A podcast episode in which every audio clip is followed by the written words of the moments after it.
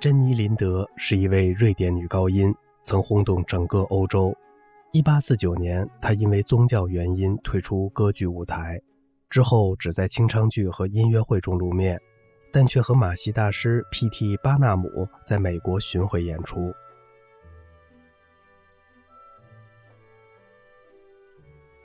老威灵顿公爵像个大男孩般，完全被珍妮·林德迷倒了。他来伦敦后的四个月里，这位老战士成了他的俘虏。他毫无顾忌地追求她，以致引起了意大利方面的妒忌。有时，他的激情对他的求爱对象来说显得相当笨拙。我听他亲口说过，公爵总是早早赶到剧院，坐在与舞台平齐的包厢里，一见到珍妮·林德就开始放电。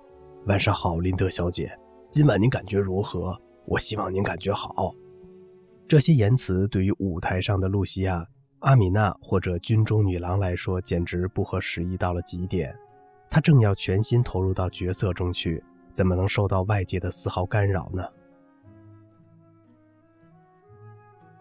一个伦敦绞刑吏晚上来女王陛下剧院听珍妮·林德演唱。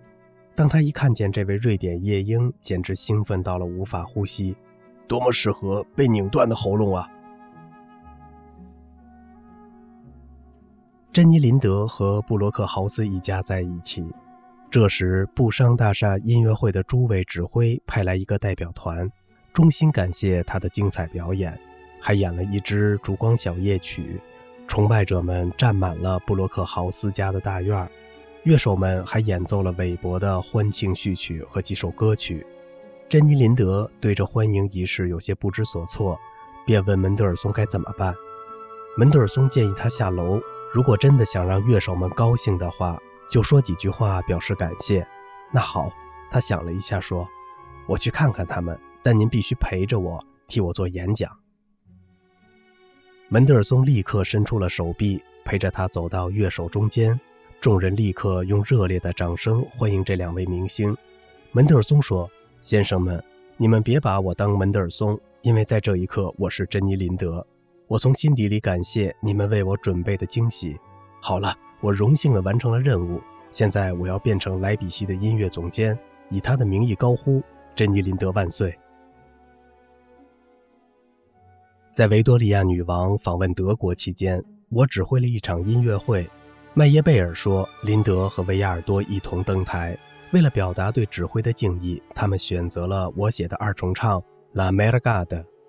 排练的时候，他们没提华彩乐段，我以为两位女士肯定已经商量好并且排练过了。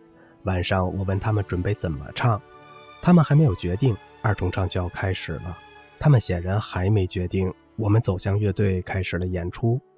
二重唱极其精彩，不时被掌声打断。”在华彩乐段之前的休止时，我举起了指挥棒，等着听这两位歌唱家准备怎么表现。维亚尔多用一连串精妙的花腔开始，我闻所未闻。他的华彩本身就是一部精彩的作品，于是我又急于想知道林德会怎么处理。让我惊诧的是，他重复了维亚尔多所唱的每个音符，没有一丝犹豫和错误。在我心里，此情此景是两位歌唱家具备完美歌唱技巧的明证。